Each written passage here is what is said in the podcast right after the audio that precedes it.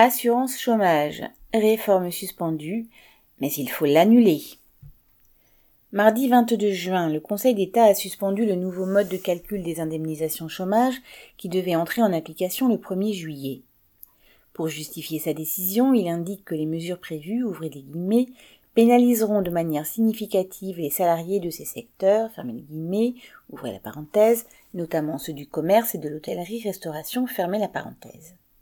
Il reconnaît ainsi implicitement que la réforme est une attaque en règle contre les travailleurs précaires, en particulier ceux qui sont obligés d'enchaîner les contrats courts. Se refusant à juger la réforme sur le fond, le Conseil d'État se contente d'affirmer que le moment est mal choisi, car la reprise économique est plus que fragile. Le gouvernement ne s'y est d'ailleurs pas trompé, puisque la ministre du Travail, Elisabeth Borne, a, aussitôt affirmé que le désaccord portait uniquement sur la date de mise en œuvre.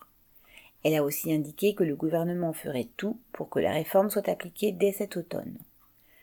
Alors que le patronat jette des milliers de travailleurs à la rue à coups de plans de licenciement, le gouvernement de son côté s'apprête à diminuer encore leurs moyens de vivre. La décision du Conseil d'État offre un sursis aux travailleurs et aux chômeurs qu'il faudra mettre à profit pour préparer les mobilisations qui, seules, seront susceptibles d'obliger Macron et ses ministres à renoncer à leurs attaques.